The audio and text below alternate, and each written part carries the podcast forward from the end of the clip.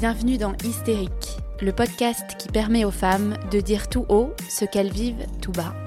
Je m'appelle Clarisse, je suis professeure de yoga et j'ai créé ce podcast bienveillant qui autorise chacune à s'exprimer pleinement pour une parole plus libre et déculpabilisée. Parce qu'elle a longtemps été considérée comme une névrose féminine, l'hystérie représente aujourd'hui le symbole de la mauvaise prise en charge des troubles féminins par la société. Endométriose, fausse couche, ménopause, surcharge mentale. Dans chaque épisode, vous découvrirez l'histoire inspirante de femmes qui nous confient comment elles ont réussi à surmonter et à apprivoiser ce qui semblait faire d'elles des hystériques. Autant de témoignages pour déconstruire les tabous féminins et décomplexer toutes celles qui nous écoutent. Selon une étude, les femmes seraient deux fois plus susceptibles que les hommes de développer un trouble anxieux au cours de leur vie sans doute à cause des fluctuations hormonales avec lesquelles elles vivent tout au long de leur vie. Marie l'a vécu très fort. Depuis toute jeune, elle souffre de très grosses douleurs au ventre et de nausées quotidiennes, à tel point qu'elle ne peut plus rien manger. Elle décide de consulter et passe plusieurs examens médicaux pour comprendre la cause de ces douleurs, jusqu'à pratiquer une fibroscopie sous anesthésie générale, qui s'est révélée tout à fait normale. Un jour, à une époque où l'on parle très peu de santé mentale, Marie a un déclic. Ce mal-être physique est le résultat d'un mal-être psychologique, plus précisément d'un trouble anxieux généralisé. Mais alors comment reconnaître les signes d'un trouble anxieux? Pourquoi en souffre-t-on? Comment l'anxiété peut influencer nos relations amicales et amoureuses? Et comment prendre soin de notre chère et précieuse santé mentale? Dans cet épisode, Marie nous raconte son histoire, comment elle a réussi à comprendre le mécanisme de ses pensées et à sortir du cercle vicieux, anxiogène et négatif dans lequel elle se trouvait jusqu'à en faire sa vocation. Je laisse Marie nous raconter son histoire et je vous souhaite une très bonne écoute. Hello Marie Hello Clarisse Merci d'être présente euh, dans Hystérique. Avec euh, plaisir. Est-ce que tu peux commencer par te présenter s'il te plaît? Oui, bien sûr. Alors, je m'appelle donc Marie Roux, j'ai 29 ans, quasiment, dans quelques semaines, on va dire. Et je suis euh, sophrologue spécialisée pour l'anxiété voilà un petit peu qui je suis aujourd'hui, mais ça n'a pas toujours été le cas. On aura l'occasion justement d'en parler un peu plus euh, dans ce podcast-là, de mon évolution et surtout de comment en fait est-ce que je suis arrivée à me spécialiser euh, en anxiété. Ouais, complètement. C'est vrai que souvent quand euh, c'est des métiers comme ça, prof de yoga, sophrologue, on sait que bon, il y, a eu une petite reconversion derrière, souvent. Oui, exactement. Et ce qui est assez marrant, c'est que Beaucoup de personnes disent, euh, que ça soit pour sophrologue, mais aussi prof de yoga, tu as peut-être d'ailleurs déjà eu cette remarque. Oui, mais toi, tu es prof de yoga, donc euh, tu es super zen, ou tu es sophrologue, donc euh, toi, tu es, hyper détendu, etc. Et en fait, oui, peut-être aujourd'hui, un peu mieux, mais si j'en suis arrivée là, c'est parce que justement, tout n'a pas été si rose, en fait. Complètement. Ah bah oui, ça c'est clair, hein, c'est sûr. Mais que du coup, tu as remarqué à quel point c'était utile l'outil que tu travailles au quotidien et que tu partages. Et du coup, c'est vrai que bah, on va en parler aujourd'hui. La sophrologie t'a beaucoup aidé.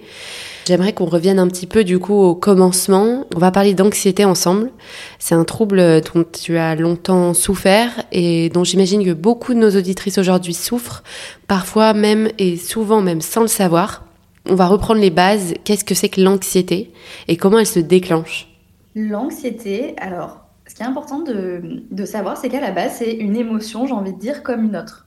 Comme on peut ressentir de la colère, de la tristesse, de la joie même.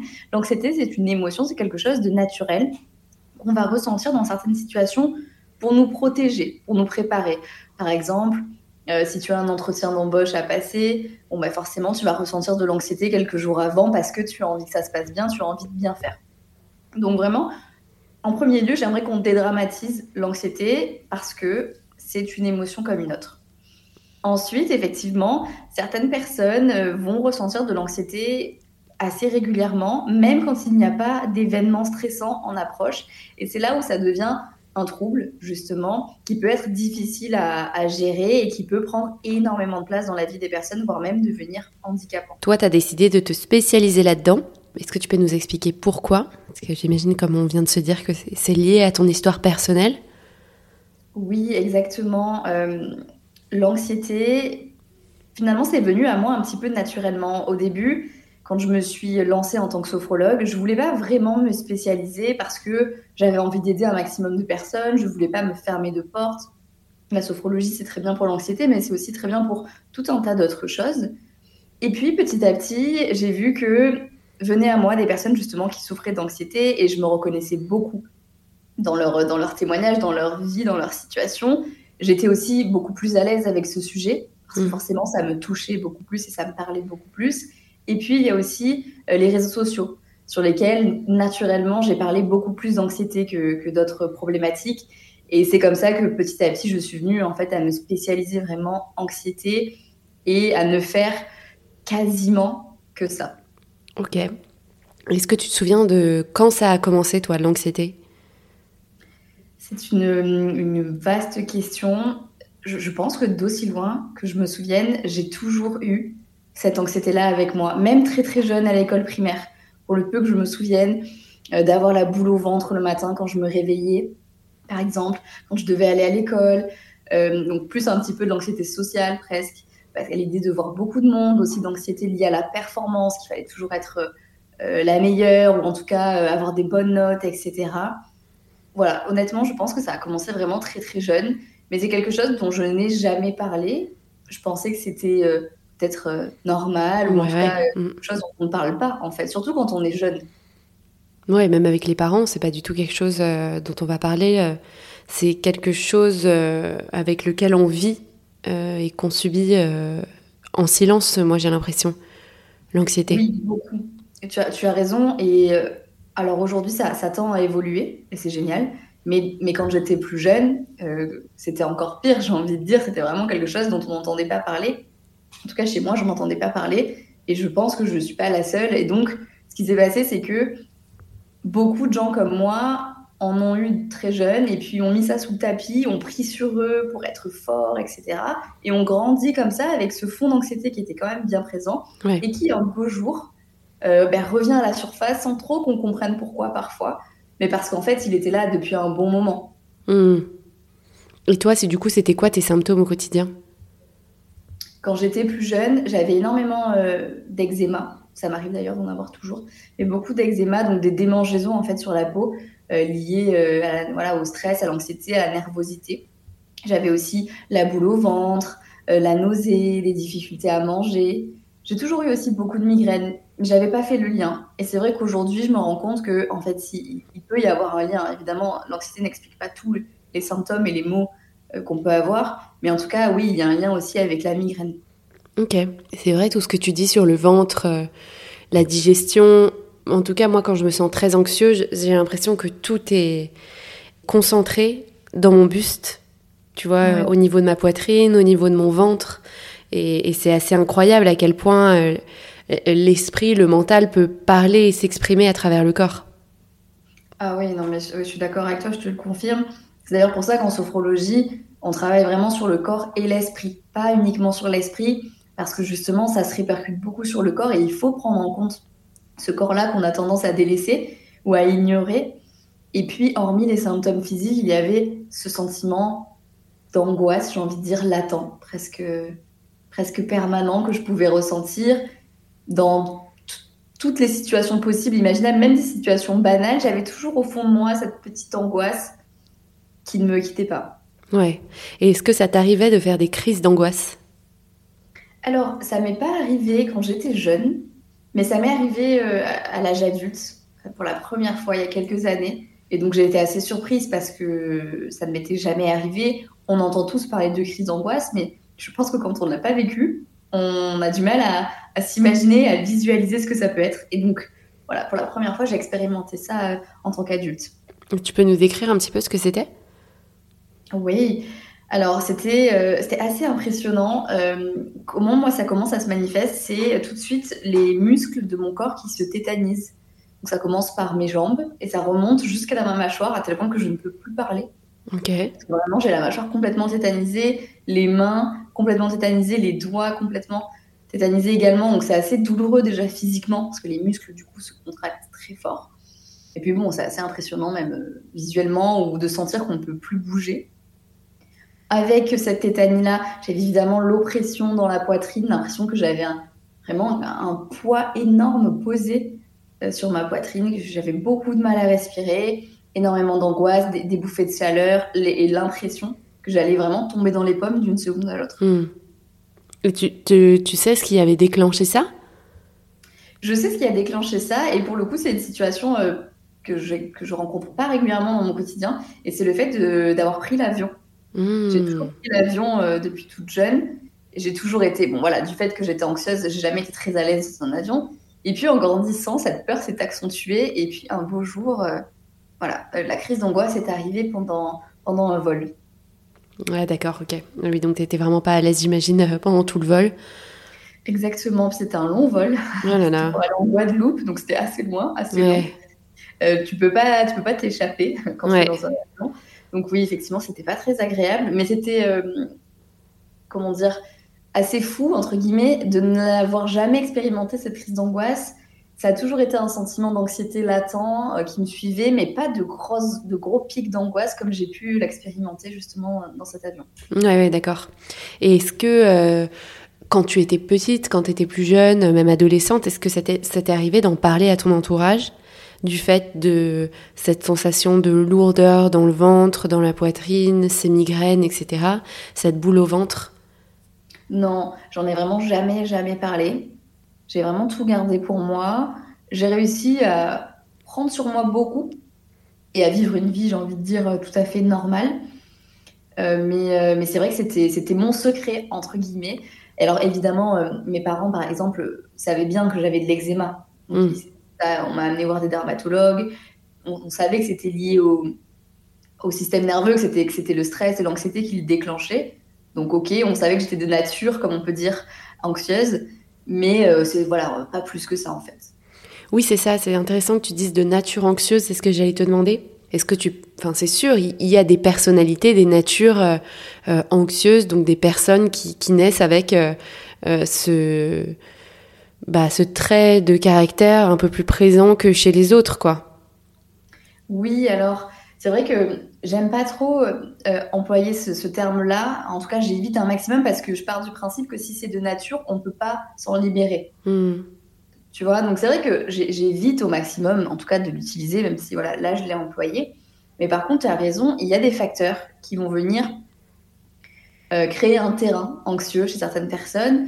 Donc, il va y avoir euh, la génétique, apparemment, qui joue un rôle. Il n'y a pas non plus énormément d'études là-dessus. Il semblerait que ça joue un rôle. Mais il y a aussi l'environnement. Si on grandit dans une famille avec des parents anxieux, bah, évidemment, quand on est un enfant, on est une éponge, et donc on absorbe, et puis aussi on, se calque sur le comportement de, nos parents et de nos aînés. Donc ça joue beaucoup. Oui. Il y a également, après, tout ce qui va être traumatisme dans la vie en tant qu'enfant, en grandissant, etc., qui peuvent aussi euh, bah, créer de l'anxiété euh, vis-à-vis de certaines situations ou alors de l'anxiété euh, de manière générale. Ouais, d'accord. Et alors toi, comment t'as fait? Est-ce que tu, au bout d'un moment, t'es allé voir des médecins Tu te demandais ce que t'avais, si t'avais un problème digestif euh, Comment t'as as évolué un petit peu vers le diagnostic? J'ai consulté très tard parce que vraiment j'avais réussi à mettre tout ça sur le tapis, à prendre sur moi, à mettre en quelque sorte mon masque et puis à vivre ma vie comme si de rien n'était. Et par contre, à un moment donné, c'est comme ce que je disais au début, ça a un peu explosé, entre guillemets, et je me suis dit, bon, il y, a un problème, il faut, faut faire quelque chose. Mais j'ai pas tout de suite fait le lien avec l'anxiété. Il y a quelques années, j'ai commencé à avoir justement des problèmes digestifs très importants. J'avais de très très grosses douleurs. Manger, c'était devenu presque impossible. Je faisais des petits malaises. Je... D'ailleurs, ça me fait penser, c'était potentiellement des petites crises d'angoisse que je faisais. J'avais un peu les muscles qui se tétanisaient, mais j'avais pas posé dessus. Et c'était avant euh, l'avion, d'ailleurs. J'avais, Tu vois, c'est bien qu'on en parle. Bah oui, même toi, ça te, ça te permet de refaire un peu le, le parcours. Oui, exactement. J'avais, j'avais complètement oublié ou j'en avais peut-être pas pris conscience. Et effectivement, j'avais plein de petits symptômes comme ça. Et euh, enfin, petits, des symptômes qui étaient devenus de plus en plus importants, notamment celui avec la digestion. Donc, j'ai vu des médecins, on savait pas trop. J'ai fait euh, une fibroscopie, du coup, sous anesthésie générale pour voir ah s'il y avait pas un problème. Parce que vraiment, c'était trop douloureux. Et il fallait absolument que je comprenne d'où ça pouvait venir et surtout qu'on arrive à le soigner. Donc j'ai testé plein de choses. Enfin, j'ai essayé de comprendre médicalement ce qui se passait jusqu'à ce qu'on me dise bah, écoutez, je suis désolée, mais il n'y a rien. Donc euh, peut-être un syndrome de l'intestin irritable, mais on ne sait pas trop. Ou ça peut être nerveux. Et c'est là où j'ai commencé à me dire Ah, mais tiens, si c'était nerveux. C'est nerveux, c'est lié à l'émotionnel, c'est peut-être lié à de l'angoisse, à de l'anxiété. Et c'est là où vraiment j'ai compris que oui, c'était ça. Et j'ai pu euh, là me tourner du coup vers des techniques ben, un peu comme la sophrologie et d'autres. J'avoue avoir essayé plein de choses pour euh, maîtriser cette anxiété-là, pour arriver à la calmer et retrouver finalement un bien-être mental, émotionnel qui a impacté mon bien-être physique. D'accord. Et est-ce que tu sais, toi, ce qui, ce, qui a, ce qui a déclenché le retour comme ça en flèche de ton anxiété euh, au point que tu ailles te faire diagnostiquer, que tu ailles faire une, une, fibroscopie, etc.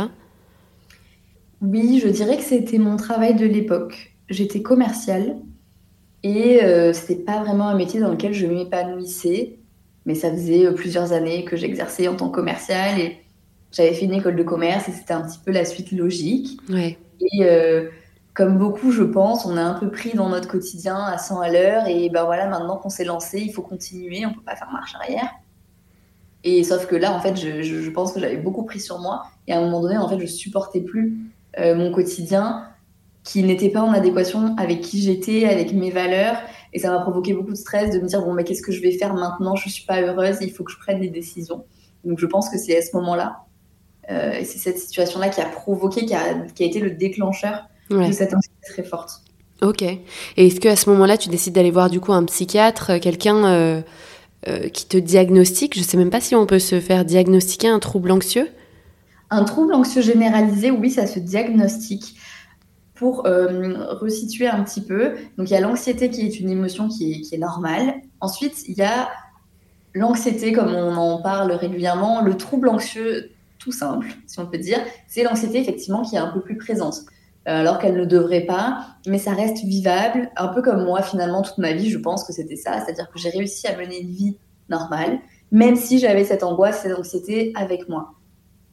Et euh, ensuite, il y a le trouble anxieux généralisé, donc c'est encore au-dessus, et là effectivement, ça devient euh, nécessaire d'aller consulter un psychiatre, un diagnostic peut être posé et un traitement médicamenteux est généralement prescrit pour aider la personne parce que le trouble anxieux généralisé est beaucoup trop handicapant euh, pour mener une vie normale. Ouais. Et là, tu parles d'antidépresseurs du coup Exactement, antidépresseurs et anxiolytiques. Ok. Donc pour ma part, je n'ai pas été diagnostiquée de troubles anxieux généralisés, donc je n'ai pas eu de traitement, euh, mais j'ai quand même consulté euh, un psychologue, j'ai vu un médecin également pour comprendre, pour être sûr qu'il n'y avait déjà rien de, de physique, pas de problème de santé particulier, et ensuite essayer de régler mes problèmes émotionnels. Hmm, ok. Et alors, j'imagine du coup, tu as testé plein de choses. Une fois que tu as compris ça, déjà, ça a dû être un petit soulagement quand même de te dire que, entre guillemets, il n'y avait pas une vraie maladie derrière et que c'était surtout toi qui pouvais travailler là-dessus. Euh, ou au contraire, est-ce que ça t'a stressé? Je, vois, je me demande en te, en te posant la question là, euh, euh, est-ce que c'était un soulagement pour toi ou est-ce qu'au contraire, tu l'as vécu comme quelque chose d'invisible et du coup difficile à, traiter qu'une maladie qui s'opère facilement, tu vois? Bah, oui, effectivement, c'est plutôt la deuxième partie. Alors évidemment, j'étais contente et soulagée de ne pas avoir de graves maladies ou quelque chose de dangereux, forcément. Mais comme tu dis, avoir une maladie physique, c'est assez palpable. On se dit qu'on peut se soigner, on peut euh, prendre un traitement, se faire opérer, peu importe. C'est assez palpable, c'est assez concret. Alors que là, quand c'est dans la tête, comme, on aime bien le dire, eh ben, tout de suite, c'est beaucoup plus abstrait et on se dit, mais du coup, si c'est dans ma tête, si ça vient de moi, comment je vais faire pour m'en débarrasser finalement? Et c'est quelque chose qui revient énormément euh, en consultation ou même quand je discute avec des personnes sur Instagram, c'est en fait, c'est très dur de m'en débarrasser parce que c'est dans ma tête, parce que ça vient de moi. Et, euh, et personne ne peut m'aider finalement si ce n'est moi un peu, un peu difficile aussi. À ouais, non, c'est sûr. Et du coup, alors, tu as essayé plein de choses? Oui, alors du coup, j'ai essayé, euh, j'ai essayé pas mal de choses. J'ai toujours été ouverte finalement et assez curieuse à plein de, plein de techniques. Donc, j'ai essayé l'hypnose, j'ai essayé la sophrologie, j'ai essayé même les soins énergétiques, j'ai essayé la naturopathie. Euh, voilà, j'étais vraiment totalement euh, ouverte et tout ce que je voulais, c'était trouver une solution à mes problèmes, si possible de manière naturelle évidemment, si ça n'avait pas fonctionné, euh, voilà, je n'aurais pas hésité à aller voir un psychiatre et, hmm. et à aller au-delà de ça et pourquoi pas prendre un traitement si c'était nécessaire.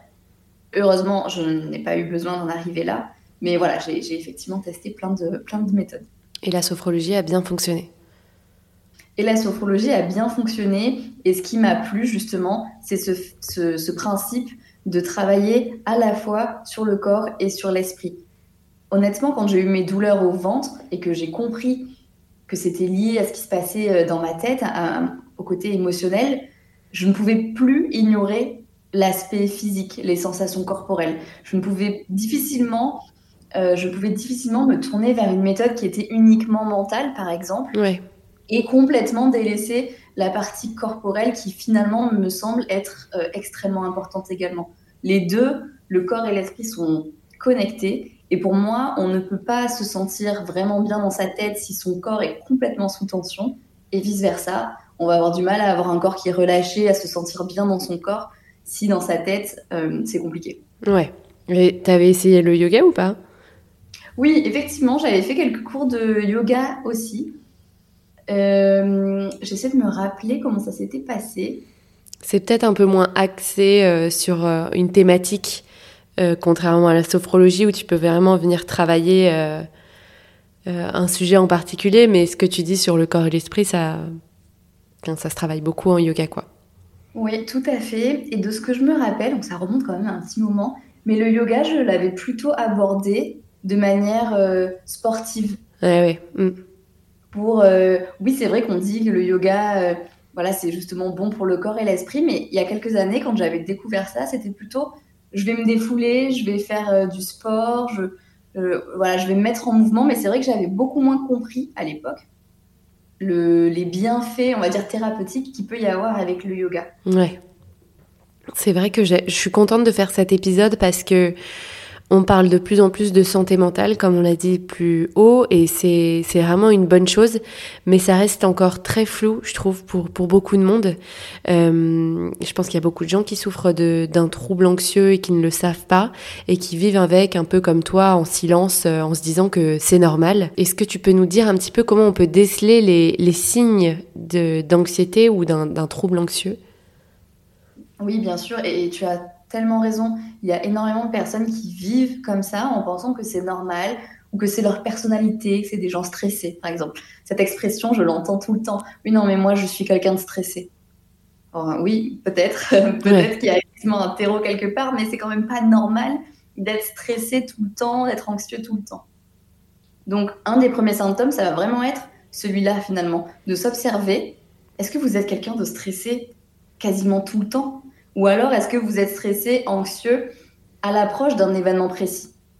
Si effectivement, c'est à l'approche d'un événement précis, comme je le disais au début, l'entretien d'embauche, ou alors un déménagement, par exemple, ou alors l'arrivée d'un bébé, un changement dans sa vie, c'est tout à fait normal, j'ai envie de dire. Je, mm. connais personne, je pense, qui serait ultra détendu et hyper serein dans ce genre de situation.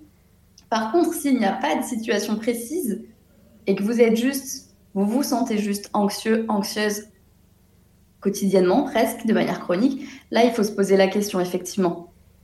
Ça, c'est déjà un premier, un premier signe, c'est voilà, de s'observer. Et puis, il y a évidemment le, de se reconcentrer aussi sur son corps, sur ses sensations. Est-ce que j'ai beaucoup de tension dans le corps? Est-ce que justement, comme moi j'ai eu avec mon ventre, est-ce que j'ai des douleurs un petit peu inexpliquées qui se manifestent? Qui, qui, me, qui me gênent au quotidien et finalement pour lesquels je ne trouve pas de solution. Je mm. pense que ça, c'est vraiment les deux, les deux signes principaux, les deux choses auxquelles il faut faire attention et pour lesquelles il faut commencer à se poser des questions. Mm. Ah bah, c'est bien, je trouve que c'est très parlant en tout cas pour ceux qui nous écoutent. Euh, c'est en plus c'est assez simple et accessible. Moi j'ai l'impression que l'anxiété on en a de plus en plus aujourd'hui. De un, parce qu'on en parle quand même plus. La santé mentale, c'est quelque chose qui devient de moins en moins tabou. Mais aussi parce que j'ai l'impression que c'est très influencé par notre environnement. Et on a un environnement quand même de plus en plus stressant. Je vois que les jeunes, par exemple, qui grandissent avec les réseaux sociaux, sont super stressés, super anxieux. Euh, est-ce que tu peux nous dire un petit peu les principales causes de l'anxiété? Et est-ce que est-ce que c'est le cas? Est-ce que euh, il y a de plus en plus d'anxiété aujourd'hui? Alors effectivement, euh, on a l'impression qu'il y a beaucoup plus d'anxiété parce qu'on en parle beaucoup plus. Je pense que c'est une première chose et ça c'est génial. parce qu'effectivement, c'était beaucoup trop tabou à l'époque, donc je suis ravie qu'on en parle de plus en plus. Mais je pense aussi, effectivement, que c'est un petit peu un phénomène de société. Euh, d'ailleurs, quand j'ai eu mes problèmes digestifs, j'avais vu donc un gastro-entérologue et euh, il m'avait parlé du syndrome de l'intestin irritable, on en entend aussi parler. Et il m'avait dit, le syndrome de l'intestin irritable, c'est le mal du siècle. C'est-à-dire que c'est pas que ça n'existait pas avant, mais en tout cas, c'est devenu ultra commun parce que notre mode de vie, notre société fait qu'on est bah, beaucoup plus anxieux, beaucoup plus stressé, et également nos, habitudes alimentaires sont peut-être pas, pas les meilleures. Hmm. Mais donc je pense oui que notre société a, un impact là-dessus, le fait qu'on soit tout le temps stimulé par tous les réseaux sociaux, effectivement, mais aussi notre quotidien à 200 à l'heure, le travail, toutes les tâches qu'il faut accomplir, et aussi euh, cette pression sociale quelque part qu'il faut être euh, la maman parfaite, le papa parfait, euh, la femme d'affaires au top, etc. Je pense qu'on se rajoute aussi énormément de pression et ça pèse au quotidien. Ouais, et je trouve que cette pression, elle, elle est aussi influencée par tout ce qu'on voit sur les réseaux sociaux. Tu vois, on, on, choisit de montrer que ce qu'on veut montrer sur Instagram, par exemple, et souvent on peut se faire influencer de manière assez négative, tu vois, en se disant euh, bon bah attends, elle elle fait ci, elle elle fait ça, alors qu'elle a eu son troisième enfant, et moi j'arrive même pas à faire ça, alors que, enfin, tu vois, c'est ça nous influence beaucoup aussi, et ça, ça, je pense que ça rajoute de l'anxiété de voir tout ce que les autres font euh, sans connaître vraiment, euh, tu vois, toute leur vie non plus. Oui, exactement. Et puis, comme tu le disais tout à l'heure, peut-être encore plus chez les jeunes qui, mm. eux, ont grandi avec ça avec ces images euh, biaisées finalement de la vie des autres qui ont l'air d'avoir une vie parfaite. Et donc effectivement, elles se rajoutent euh, des complexes et, peut-être euh, une pression supplémentaire en grandissant. J'ai l'impression qu'aujourd'hui, ça a évolué aussi là-dessus. Il y a beaucoup de comptes Instagram qui essaient de, de comment dire, de dire la vérité entre guillemets, de montrer la réalité de leur quotidien, de se montrer sans maquillage, sans filtre. Certaines mamans justement qui n'hésitent pas à poster et à dire qu'elles sont débordées, qu'elles sont fatiguées, que c'est normal. Ça, avance aussi un petit peu de ce côté-là, j'ai l'impression. oui, mmh. oui, c'est sûr. Et ce que je trouve intéressant, c'est qu'on parle de comment l'anxiété influence tous les autres euh, pans de notre vie. Tu parlais de l'anxiété sociale, par exemple, aller à l'école, je pense aussi aller en soirée, euh, être confronté à la foule, être confronté au regard des autres. Euh, comment est-ce que l'anxiété peut s'illustrer quand on est dans la sphère dans la sphère personnelle, quand on est avec des amis, quand on est en famille, etc. Exactement, l'anxiété peut vraiment se manifester dans plein de d'aspects, de domaines de notre vie. Donc tu l'as très bien dit, l'anxiété sociale, donc finalement la, la, peur du regard des autres, la peur peut-être de paraître pas assez intelligent, de dire une bêtise, la peur qu'on nous juge, par exemple. Mais il y a également euh, de l'anxiété dans le couple, par exemple, ouais. qui existe. Euh, c'est assez, euh, c'est assez courant. Voilà, est-ce que, est-ce que mon conjoint ou ma conjointe me trompe Je suis hmm. probablement pas assez bien pour lui ou pour elle. Non, mais c'est sûr, je dois le saouler en disant ça. Mais qu'est-ce qu'il pense de moi, etc. Donc toutes ces remises en question permanentes qui peuvent être très difficiles aussi à gérer pour les deux personnes dans le couple, hein, finalement. Bien la personne qui le vit que la personne en face qui se retrouve un peu impuissante face à face à ces, tous ces questionnements et toutes ces peurs. Et puis, il existe aussi l'anxiété liée à la performance, par exemple, qu'on peut rencontrer euh, quand on est jeune, justement, à l'école, ou même euh, dans le sport, si vous faites un sport à côté, ou euh, au travail, par exemple. Hmm. Vraiment, l'anxiété peut s'immiscer à peu près partout, j'ai envie de dire. Ok, donc le tout, c'est d'être, c'est d'être assez vigilant sur les parties de notre vie où, l'anxiété se ressort, euh, ressort un peu plus, quoi. Oui, globalement, je pense qu'il faut être assez vigilante quant à son, son bien-être de manière générale, si, on se rend compte que ça va pas trop et que ça commence à durer un petit peu, parce qu'encore une fois, vraiment, je veux pas euh, affoler tout le monde et, c'est normal d'avoir des, des, coups de mou, c'est normal d'avoir des moments où on se sent un peu moins bien. Là, par exemple, je pense au, l'hiver qui, qui, est là, le froid, le soleil qui se couche plus tôt. Donc il y a beaucoup de personnes qui ont un petit peu des, des baisses de morale à ce moment-là. Et c'est OK, c'est normal. Ou alors on a une semaine très chargée au travail, c'est normal. Le week-end, on va être fatigué, on va peut-être être démotivé, on va peut-être être à fleur de peau. Mais ça arrive à tout le monde. Par contre, essayez d'être attentif. Si vous voyez que ça persiste un petit peu, même si vous n'arrivez pas à poser de mots très précis en disant ah oui ça c'est l'anxiété de performance, ah oui ça c'est l'anxiété par rapport à mon couple, peu importe. L'essentiel c'est d'essayer d'être attentif et de se dire ok là je me sens pas bien, c'est pas normal, je suis pas comme ça d'habitude, ça perdure un petit peu dans le temps, il faut que je fasse quelque chose. Mm. Et essayer par différents moyens eh ben, de, de, de vous faire du bien, j'ai envie de dire. Et pourquoi pas, si besoin, et si ça dure vraiment, d'aller consulter. Ouais, ouais, ouais, c'est c'est une bonne, euh, c'est un bon conseil. Bah, justement, ma dernière question, c'était quel conseil tu souhaiterais donner à celles qui nous écoutent et, et qui en souffrent ou qui, à la fin de cet épisode, se sont peut-être dit, euh, en fait, je, je pense que je suis concernée, mais je suis pas vraiment sûre et je sais pas par où commencer. Je leur dirais de pas avoir peur d'en parler. Hmm. Première chose. Et alors évidemment, ça peut être de consulter un professionnel, mais ça peut aussi être dans l'entourage, d'en parler à quelqu'un de confiance. Ne serait-ce que de se soulager, de lâcher cette info en disant ouais non mais là tu sais en fait ça me ça m'angoisse ou je me sens pas bien. Rien que ça déjà de lâcher la bombe entre guillemets, ça soulage, ça enlève un poids. Les personnes qui seront au courant autour de vous pourront peut-être euh, vous aider, vous soulager, adapter aussi certaines choses pour que vous vous sentiez bien et en confiance. Et puis ne pas avoir peur voilà de- d'en parler à un professionnel si besoin. J'aimerais beaucoup que la honte autour de, de l'anxiété disparaisse. Hmm. Aujourd'hui, c'est vraiment, comme on le disait, euh, de moins en moins tabou, certes, mais ça reste quand même quelque chose dont on n'est pas fier, dont on n'a pas envie de parler, on n'a pas envie de montrer qu'on est faible, comme si c'était être faible, alors que pas du tout. Mais c'est un peu ce que beaucoup pensent, et puis on se dit qu'on va être incompris, qu'on va être jugé. Et donc, malheureusement, on garde ça pour soi, on garde ça pour soi, sauf qu'il y a un moment donné, et ça je le vois énormément, ça finit par exploser. On peut pas tout garder en soi pendant 30 ans sans conséquences derrière. Au bout d'un moment, euh, ça sort, qu'on le veuille ou non. Et ça va passer par le corps, ça va passer par des mots physiques, ça va peut-être passer par un épuisement psychique et émotionnel. Donc vraiment, n'ayez pas peur de, d'en parler, de vous ouvrir, que ça soit à quelqu'un de votre entourage ou à un professionnel, peu importe. Mais ne vous laissez pas dépérir, j'ai envie de dire, même si le terme est un peu fort. N'attendez pas d'être au bout du rouleau complètement pour vous prendre en charge. Oui, c'est clair. Ne pas faire l'autruche aussi, parce que j'ai l'impression qu'il y a, il y a aussi des caractères où, où- très fonceurs, tu vois, à se dire euh, euh, je fais, je fais, je fais, j'ignore complètement mes symptômes, j'ignore complètement les signaux que m'envoie euh, mon corps. Et, euh, et le jour où ça explose, bon bah là c'est c'est beaucoup plus dur de tout gérer d'un coup, quoi. Ouais, exactement. Et la semaine dernière, je, je parlais avec une personne qui m'a dit, je pense qu'il faudrait que je consulte ou que je vois un psy, etc. Mais, mais bon, j'essaie d'être fort, j'essaie de d'attendre parce que voilà, je veux, je veux y arriver par moi-même, je veux dépasser ce moment, j'essaie d'être fort. C'était vraiment, vraiment ça qui revenait beaucoup. Parce que, alors c'était un homme en l'occurrence, donc les hommes ont encore plus, je pense, cette pression sociale Ouais. de l'homme fort, l'homme viril, on, voilà, on se doit de, De ne pas craquer. Exactement, mais, mais ça va aussi avec pour les femmes, euh, ce fait de je, je suis forte, moi j'ai besoin de personne, j'ai un fort caractère, donc je peux me débrouiller toute seule, je peux m'en sortir toute seule.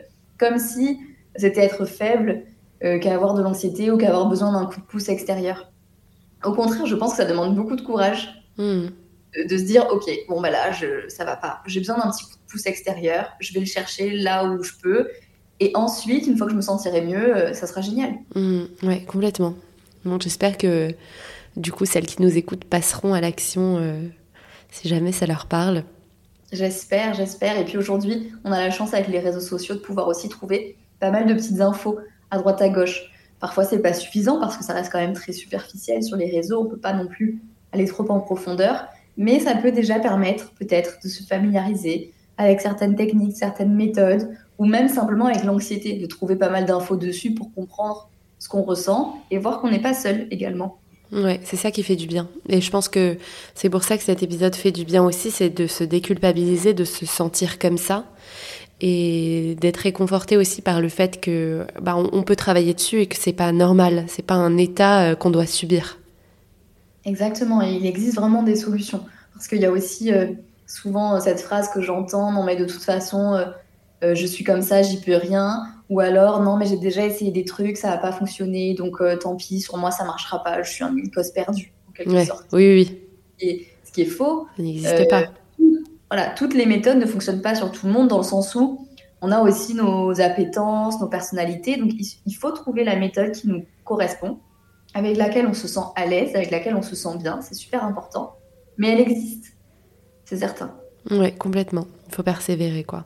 Tester. Et, et je pense que même si on trouve une méthode, ça va pas tout se tout résoudre en, quelques jours, même en quelques semaines. Hein. Je pense que ça demande plusieurs mois euh, pour que l'habitude s'installe et ait un effet vraiment bénéfique euh, sur le mental. Oui, exactement. Tu as bien raison de le préciser. Malheureusement, ça ne se fait pas du jour au lendemain, ça ne se fait pas en claquant des doigts. J'aimerais beaucoup dire que j'ai la méthode miracle et que euh, ça, peut, ça peut tout régler en quelques jours, mais ce n'est pas le cas. Donc effectivement, il faut quand même euh, persévérer. Tout ne se fait pas du jour au lendemain, mais petit à petit, un pas après l'autre, on voit des améliorations, ça motive, ça donne envie de continuer, et c'est comme ça qu'on rentre dans un cercle vertueux et que mm. finalement, on arrive à retrouver une vie agréable. Ouais. Ouais, c'est exactement ça. merci beaucoup Marie pour ce, ce témoignage et j'espère que ça aura éclairé euh, celles qui nous écouteront euh, qui voulaient en savoir plus sur l'anxiété, euh, la, santé mentale, etc. Et puis que ça vous donnera envie aussi de, de vous prendre en main. je mettrai toutes les informations, Marie, de, de ton compte en barre d'infos, parce que j'ai cru avoir vu un programme aussi, programme en ligne pour l'anxiété. Exactement. Donc, donc je trouve ça top de rendre ça accessible. Est-ce que euh, tu peux répondre à la dernière petite question traditionnelle? Euh, Quel autre sujet féminin tu souhaiterais qu'on aborde dans un prochain épisode qui, selon toi, n'est pas encore assez abordé? Eh bien, je dirais qu'on pourrait rester dans la thématique de la santé mentale, mais à différents moments de la vie de la femme, et donc euh, notamment en postpartum. C'est un qui, pour moi, reste assez peu abordé, même si encore une fois, ça se démocratise sur les réseaux. Je vois passer pas mal de choses. Mais euh, il y a beaucoup de pression qui pèse sur la, jeune maman quand elle, euh, quand elle vient d'accoucher, mais qu'elle doit quand même continuer à être une super maman, une super épouse, une super working girl, etc., euh, malgré le congé maternité. Donc, ça a un vrai impact sur la santé mentale des femmes. En plus, ben, il y a les chutes d'hormones qui entrent en jeu. Il y a énormément de choses qui se passent. Et je pense que c'est aussi important de détabouiser, si on peut dire ça comme Nouveau terme des femmes à chaque étape de leur vie, dont le postpartum. Ouais, ouais je, je, suis entièrement d'accord. Et j'ajouterais aussi, euh, enfin moi c'est un sujet qui me parle beaucoup, et en, en anténatal aussi, anténatal pendant la grossesse. Euh, il y a une montée d'hormones énorme euh, et des fluctuations énormes pendant la grossesse. Euh, donc on parle beaucoup de la chute d'hormones en postpartum, mais on ne parle pas de l'arrivée dans nos vies de, de, ces hormones euh, qui viennent complètement nous chambouler. Et on dit beaucoup, on voit beaucoup que la grossesse c'est un moment génial, un moment euh, super pour une femme où elle se sent forte, elle porte la vie. c'est un moment heureux et c'est vraiment vraiment pas vécu comme ça pour la majorité des femmes enceintes. et la santé mentale, elle est vachement mise de côté. Euh, parce qu'on part du principe qu'une femme enceinte, euh, bon voilà, elle est, elle est boostée aux hormones et que tout va bien. Or, euh, pas du tout, dans la majorité des cas. Donc, donc ouais, avec, avec plaisir pour aborder ces, ces deux sujets. Ouais, je pense qu'il y a beaucoup à dire sur la santé mentale de manière générale et d'autant plus quand c'est relié à la femme, je pense. Bah oui. la transformation du corps de la femme pendant la grossesse, qui peut aussi être très dur à gérer pour certaines, de voir son corps changer peut-être de prendre du poids et puis aussi d'avoir du mal à le retrouver en postpartum. C'est aussi quelque chose qui, qui, je pense, est peut-être assez dur à vivre et peut avoir un vrai impact sur la santé mentale des, des futures et jeunes mamans. Mm. Oui, et puis même tout au long de la vie d'une femme, euh, on est soumise à tellement de fluctuations hormonales, euh, rien que dans un mois. Euh, on a des fluctuations énormes comparées aux hommes. Euh, je pense aussi à la ménopause, etc., euh, à l'arrivée des règles quand on est, quand on est adolescente. Enfin, euh, notre santé mentale, elle est quand même mise à rude épreuve comparée à un homme. Et, et c'est vrai que hum, on parle pas assez de, de santé mentale par rapport à ces fluctuations et à ces changements de vie qui viennent aussi avec beaucoup de changements corporels, beaucoup de changements, je sais pas, dans notre vie de manière globale. Donc, donc ouais, c'est hyper intéressant. Bah oui, je pense que tu as, du... as du travail. Ah ouais, là je me suis dit, donc là en fait il y a plusieurs épisodes à faire.